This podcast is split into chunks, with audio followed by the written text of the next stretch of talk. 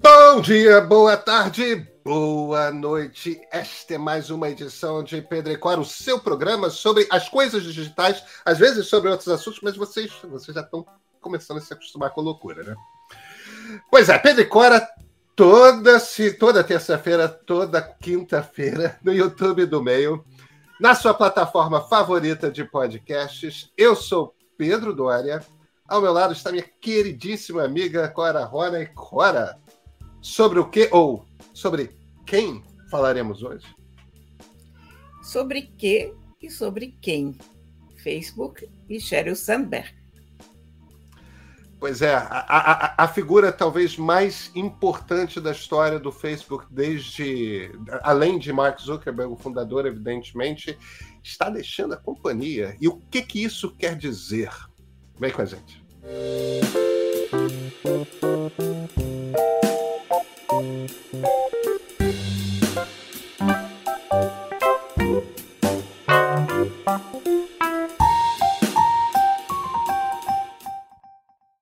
Temos um siamês no ambiente. Temos, temos. O siamês já, já percebeu que nós estamos gravando e que está na hora dele encher o saco.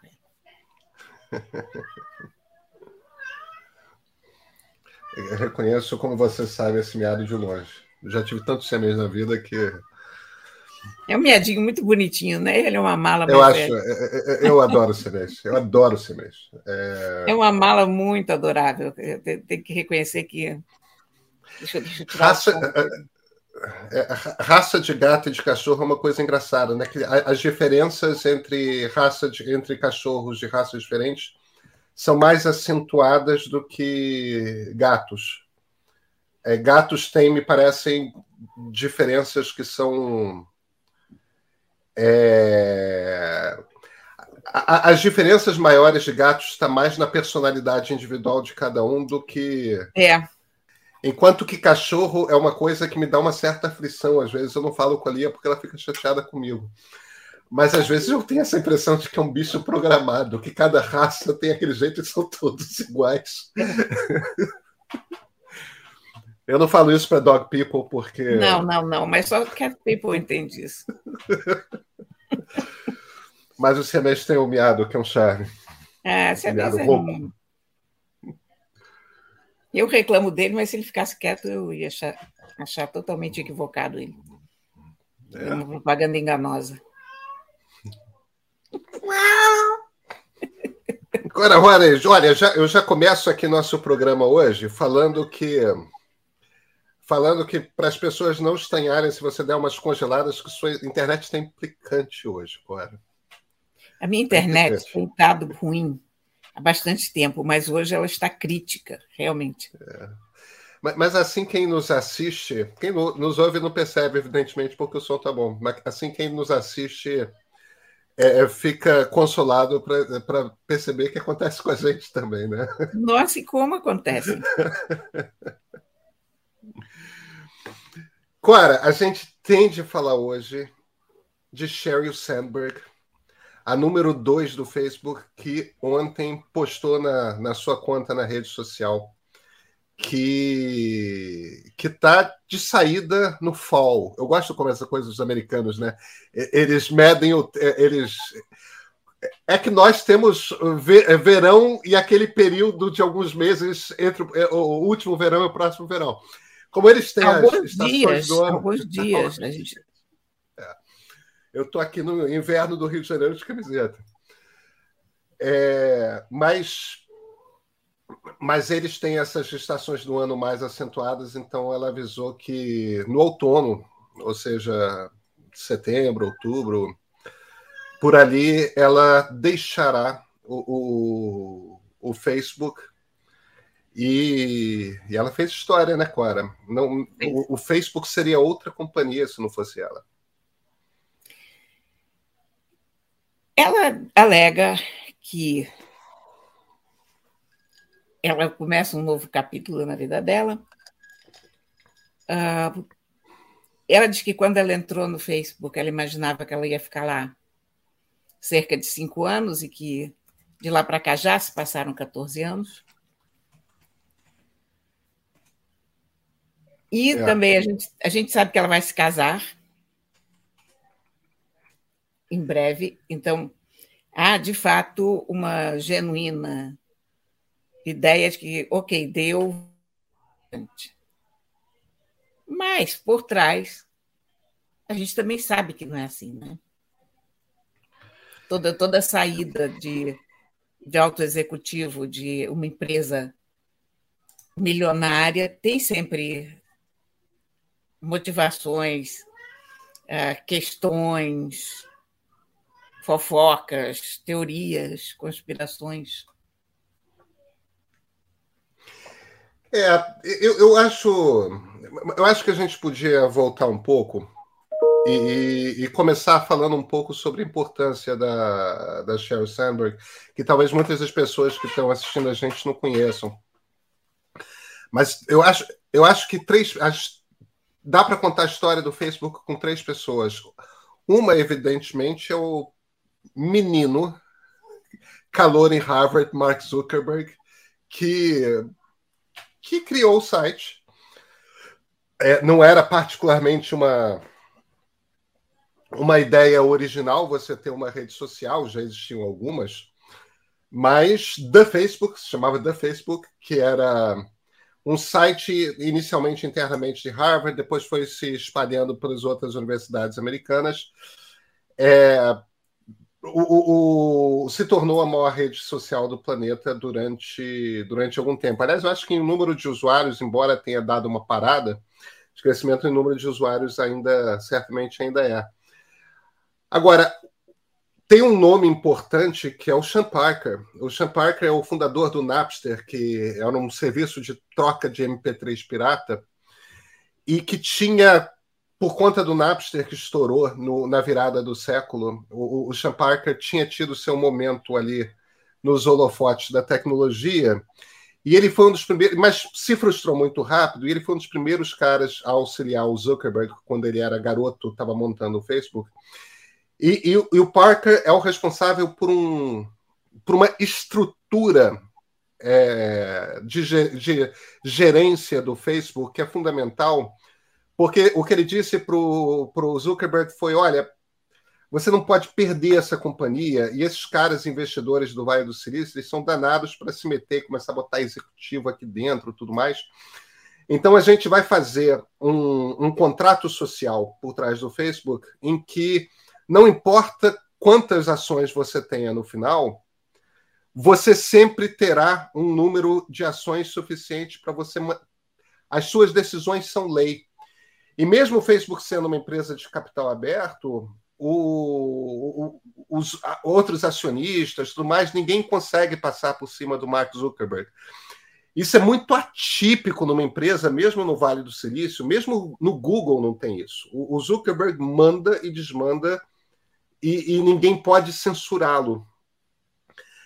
E aí, quando a empresa já era uma empresa que estava no Vale do Silício e estava para fazer o IPO, ou seja, estava para abrir o capital, o, o, o Zuckerberg é, se encontrou com a Sheryl Sandberg, que era uma executiva de tecnologia bem mais velha. A Sheryl tem 51, 52 anos hoje. 52. Enquanto, é, enquanto que o Zuckerberg tem 30 e poucos, né? É, 35, 36, uma coisa assim. É, tenho que dar uma checada com a idade dele, mas o, é, o Zuck é muito mais jovem.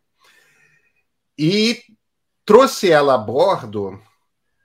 A Sherry Sandberg montou negócios. É, enquanto que o cara que tem a visão da tecnologia é o Zuck, quem montou o negócio de publicidade que se tornou o segundo maior negócio de publicidade digital do planeta é, foi foi ela. Quer dizer, quem fez o Zuck bilionário e todo mundo que tinha investido no, no Facebook foi a Sheryl Sandberg. E isso é um papel que ninguém tira dela. Ela é uma daquelas pessoas que podem dizer: olha, eu montei uma das maiores empresas da história da civilização. Civilização não sendo, talvez, a palavra é mais adequada. Mas é, ela, ela foi o grande cérebro do comercial por trás do, é. do Facebook. O, o Zuckerberg era o cara. Aliás, os papéis deles sempre ficaram muito claros dentro do Facebook. O Zuckerberg era o cara da, da tecnologia, do conceito, e ela era a, a pessoa que corria atrás dos anúncios e que elaborou a forma como o, o Facebook se tornaria rentável.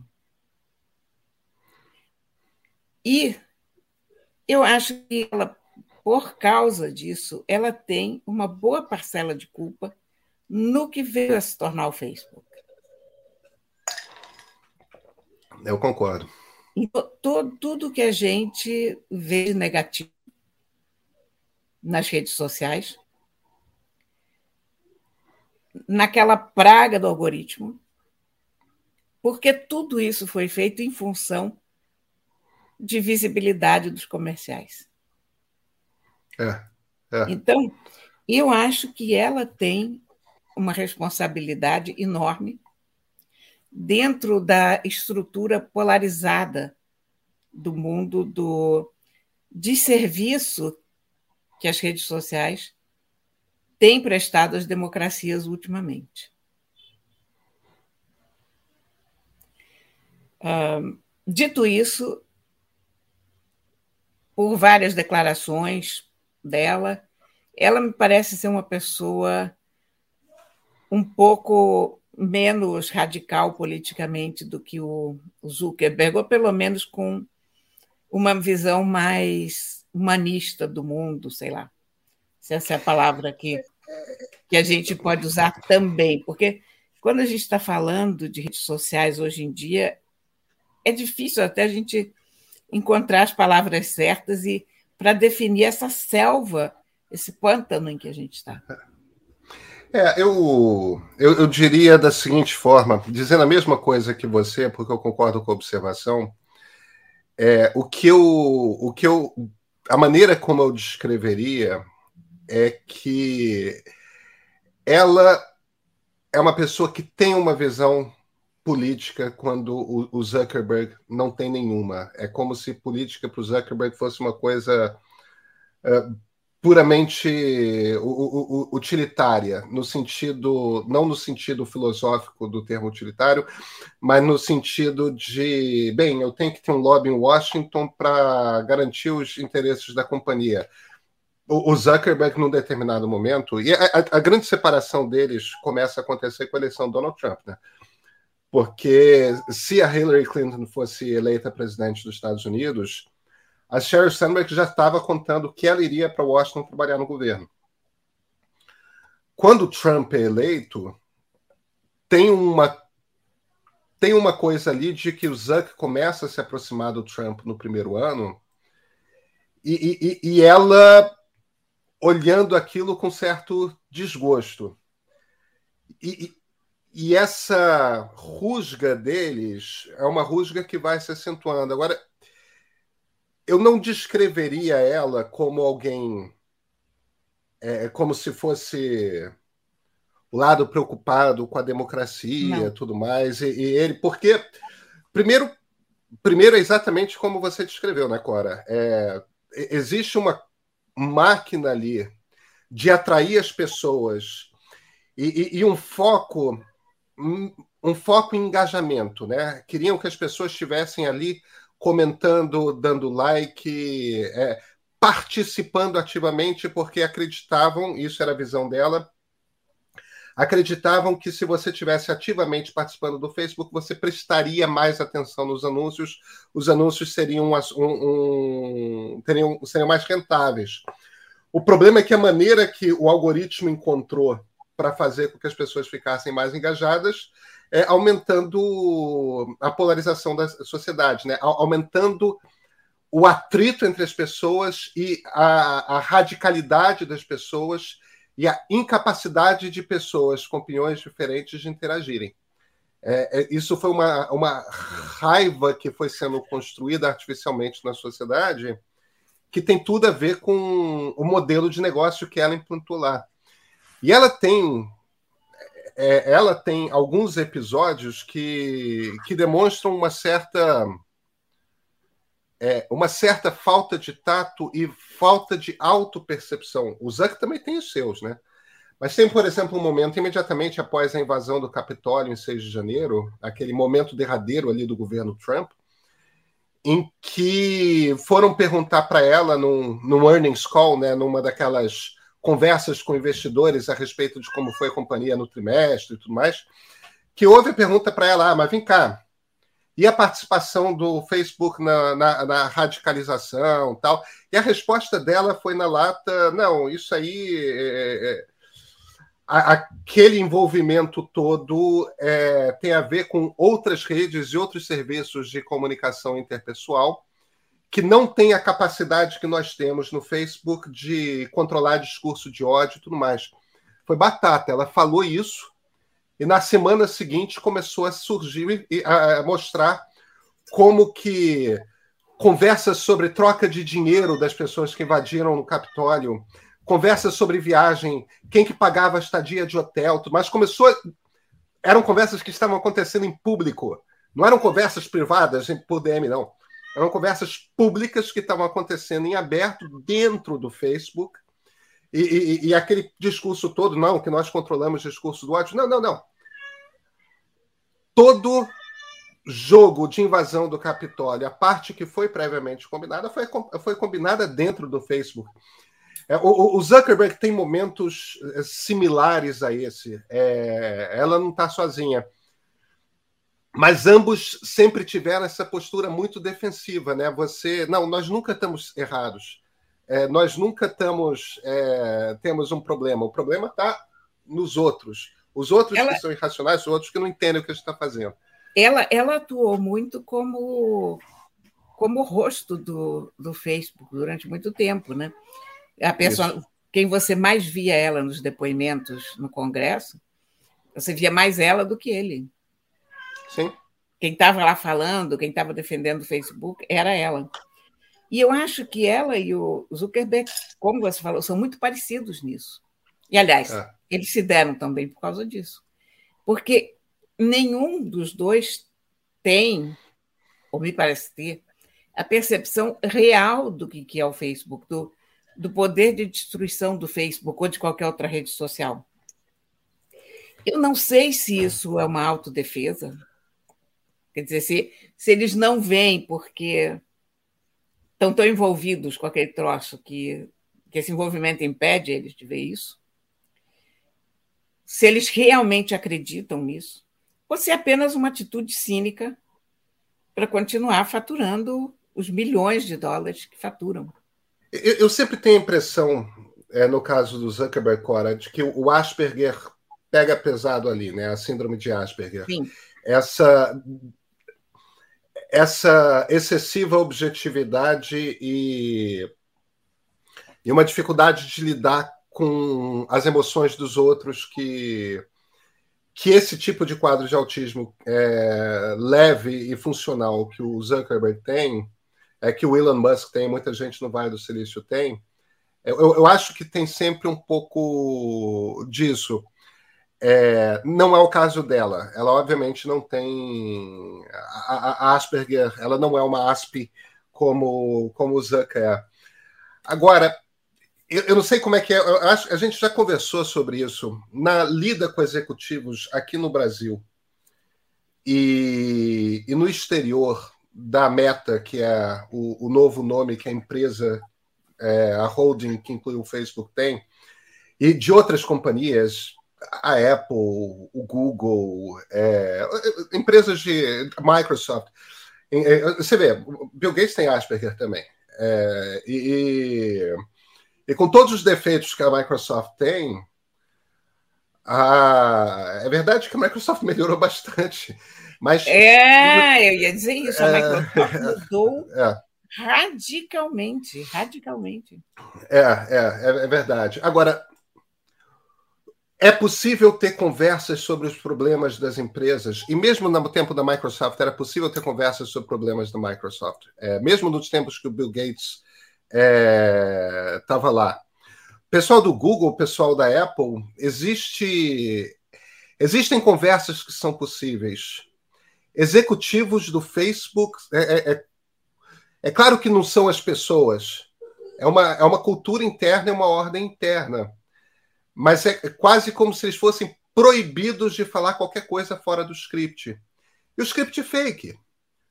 O, o, o, script não corresponde à verdade. Você tem que ficar ali afirmando: não, este problema não existe, não, esse problema. O problema está olhando para você na sua cara.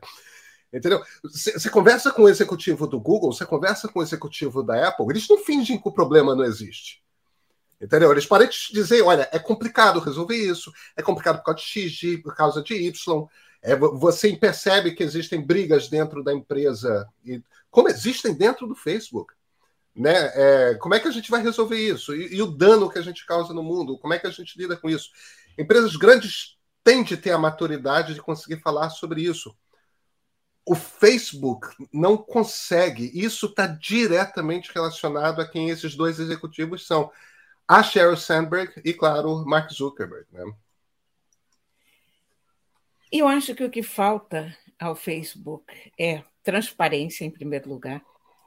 É e, e uma. Não é exatamente a mesma coisa que transparência, mas caminha pelo, pelo mesmo caminho. Uh, um diálogo com as pessoas que estão lá.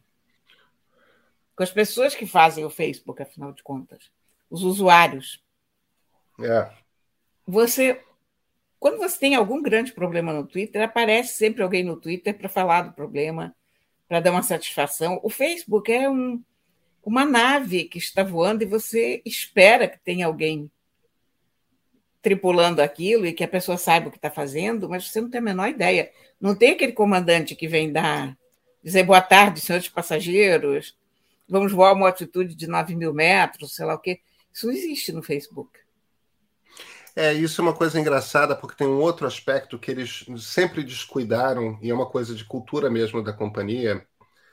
É, isso é menos claro no Facebook, que me parece que está muito abandonado mesmo. Você frequenta muito mais do que eu. Mas isso é nítido também no Instagram. É, e no Instagram talvez seja até mais grave, que é existe um outro lado do, do usuário que é o lado creator, né? O, o lado criador de conteúdo. E, e, uma das coisas que inúmeras redes, você vê isso com nitidez no YouTube, você vê isso com nitidez no TikTok, você vê isso com nitidez no Quai, e você vê isso com nitidez no Instagram. O, o Facebook teve o potencial de ter isso e não, não concretizou. Tem pessoas ali que produzem conteúdo profissionalmente. Aquilo virou um trabalho, né? É você você produzir um conteúdo com determinado tipo de qualidade sobre toda sorte de assuntos. É, enquanto que no YouTube tem um programa claro, com critérios claros de remuneração dessas pessoas, olha, isso aqui é um negócio. A gente sabe que se você vai montar um canal de YouTube, você está montando um negócio e que você vai gastar um tempo, você vai investir em qualidade de produção, você vai fazer isso, isso, aquilo. É, temos consciência de que isso é um business e que e, e que é, você, as pessoas esperam que parte da remuneração venha da plataforma, porque a plataforma está ganhando com aquilo, cacete. É, no TikTok, no YouTube, por exemplo, a, a, a, a remuneração, os critérios, tudo mais, é um troço muito claro. No, no Instagram, não é.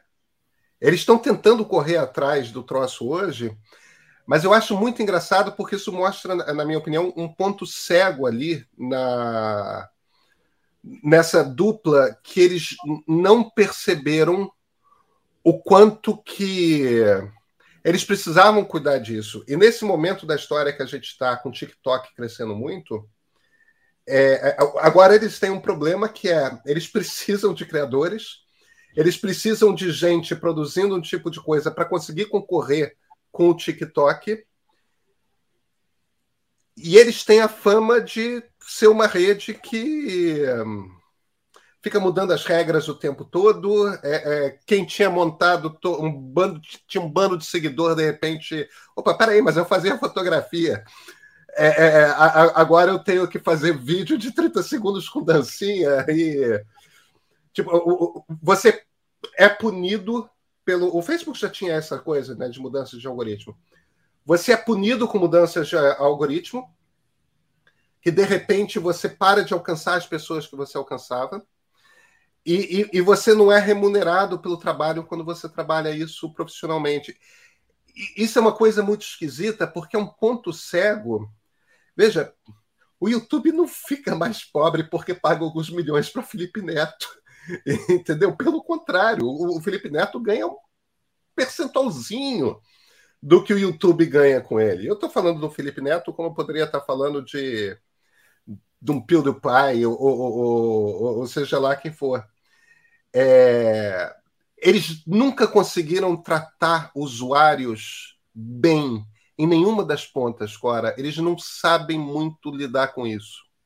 Olha, é a rede mais frustrante de usar. Um, eu estou lá Quer dizer, é a minha rede principal.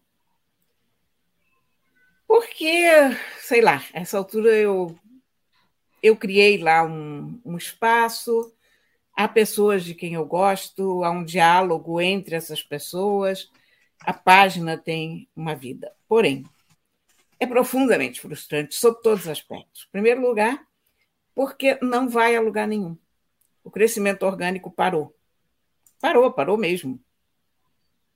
Eu, eu, durante muito tempo, eu anotava a quantidade de seguidores que eu tinha crescido naquele mês. Então, era, era uma coisa meio que geométrica e aumentando progressivamente. De repente, parou. E eu, há dois anos ou três, eu estou em, sei lá, 122 mil e não sai disso. Quer dizer, sai um, aumenta dois, cresce, decresce três. Quer dizer, você vê que a coisa está virtualmente parada ah, não entram pessoas novas, porque a página não chega a ninguém. Você, como usuário também, você não vê as coisas que te interessam, porque o algoritmo é extremamente limitador. Então, eu, te, eu, eu às vezes vejo alguma coisa muito interessante, porque eu vou buscar, e eu penso, mas por que é que não estou acompanhando fulano? E aí eu vou ver, não, eu estou acompanhando, está inclusive marcado como prioritário, mas a rede não me mostra e não remunera um centavo. Então, honestamente, tem dia que eu penso, mas por que, que eu estou aqui? Sabe? Quer dizer, eu poderia estar lendo, eu poderia estar assistindo série, eu poderia estar brincando com os meus gatos, eu poderia estar gravando podcast, eu poderia estar fazendo muita coisa. Hoje em dia, quase tudo é mais interessante do que fazer o Facebook. Isso é uma realidade. E isso se percebe pela quantidade de pessoas relevantes que deixaram de usar o Facebook. Como é que eles vão resolver é. esse problema? Eu não sei. Quer dizer, eles deveriam dar uma grande virada. Eles deve... o, o que está acontecendo é que as pessoas que usam o Facebook não têm mais amor pelo Facebook. O Twitter te irrita, o Twitter gera amor e ódio. O, o Twitter trabalha com emoções fortes. O Instagram as pessoas gostam ainda. O TikTok as pessoas amam. Amam. Agora, o Facebook as pessoas não gostam mais. Quer dizer, você está no Facebook por inércia, porque a hora que aparecer uma alternativa, você vai para lá.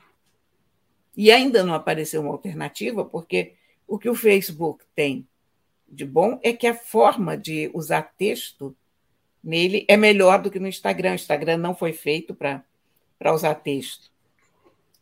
E ele não tem nada a ver com o Twitter, embora os dois sejam redes sociais. Todo jeito do Facebook é outro. O Facebook é uma rede onde você basicamente escreve e você ilustra com uma foto.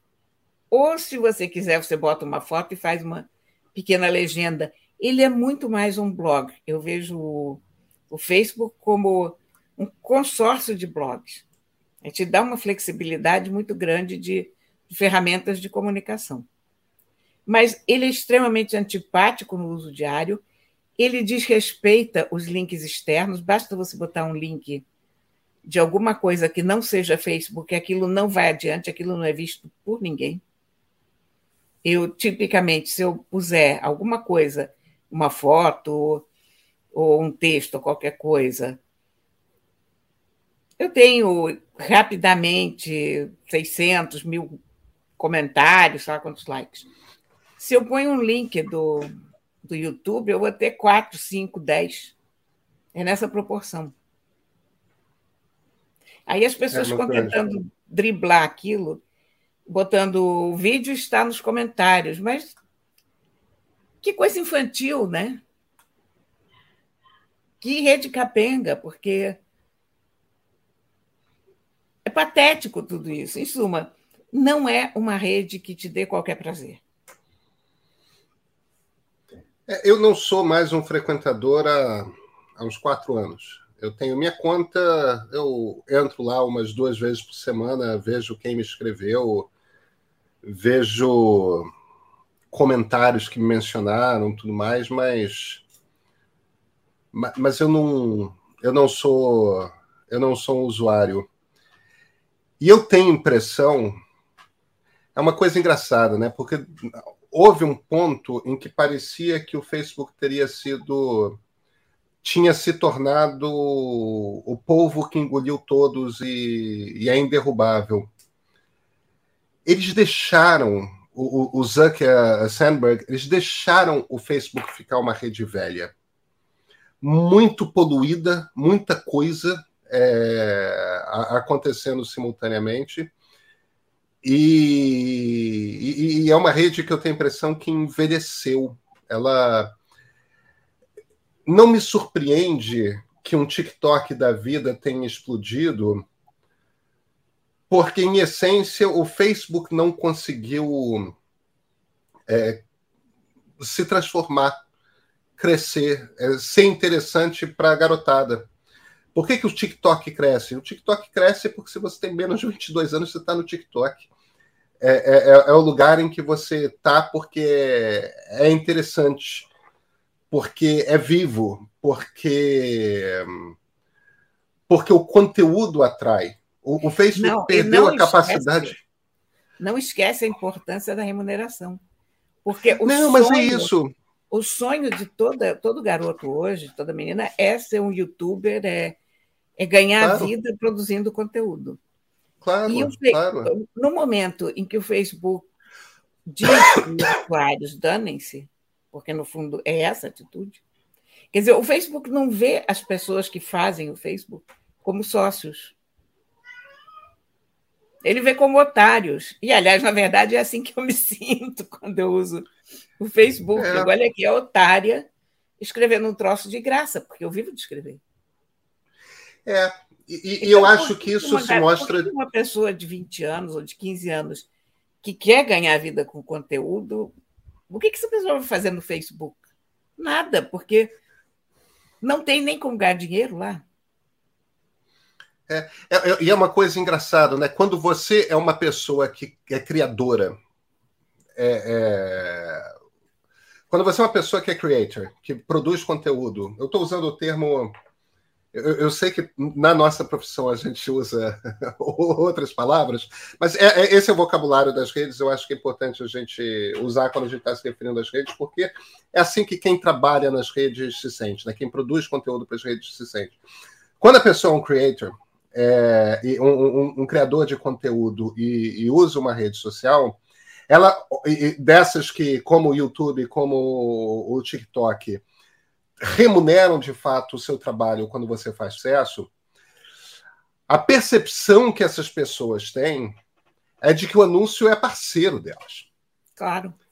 Né? Porque, claro, eu quero que apareça mais anúncio aqui. O, o, o, o pessoal no Facebook consegue fazer com que o anúncio seja, seja antipático. Porque o, o anúncio é, é, é, aquela coisa que estão botando na sua frente para. Eles estão roubando o seu olhar ali, estão roubando o seu trabalho ali, e não estão. É uma incompreensão de que trata-se de um ecossistema em que está todo mundo trabalhando junto. Eu não é só nessa coisa da remuneração que não é só na questão da remuneração que eu percebo esse descaso com, com o usuário que cria conteúdo, como é o seu caso no Facebook. É também, Cora, no, nas mudanças contínuas de algoritmo, que de repente você atingia um monte de gente e de repente para de atingir. Quer dizer, você trabalha, trabalha, trabalha para compreender. Isso é muito gritante no, no Instagram. Na maneira como eles têm mexido no Instagram para o Instagram se transformar em TikTok. Você, um bando de gente que trabalhou ativamente durante anos para criar material e dominar uma rede de fotografia que de repente está tendo que fazer dancinha. E, e, o diabo é o algoritmo te força a fazer dancinha e as pessoas que estão no Instagram não querem TikTok. As pessoas que querem TikTok vão para o TikTok, caramba. Então você fica tentando transformar o Instagram em TikTok você não ganha do TikTok a, a, a turma que produz para o TikTok. Agora, ao mesmo tempo, você desagrada quem estava ali no Instagram fazendo do Instagram um lugar interessante. Eu acho muito. Eu acho estrategicamente que eles perderam a mão. Eles não eles criaram uma coisa formidável em termos de tamanho. Eles, obviamente, naquele momento da internet em que eles explodiram, eles eram muito superiores a todo mundo que estava nas redes sociais. Não é mais assim. Não é mais assim.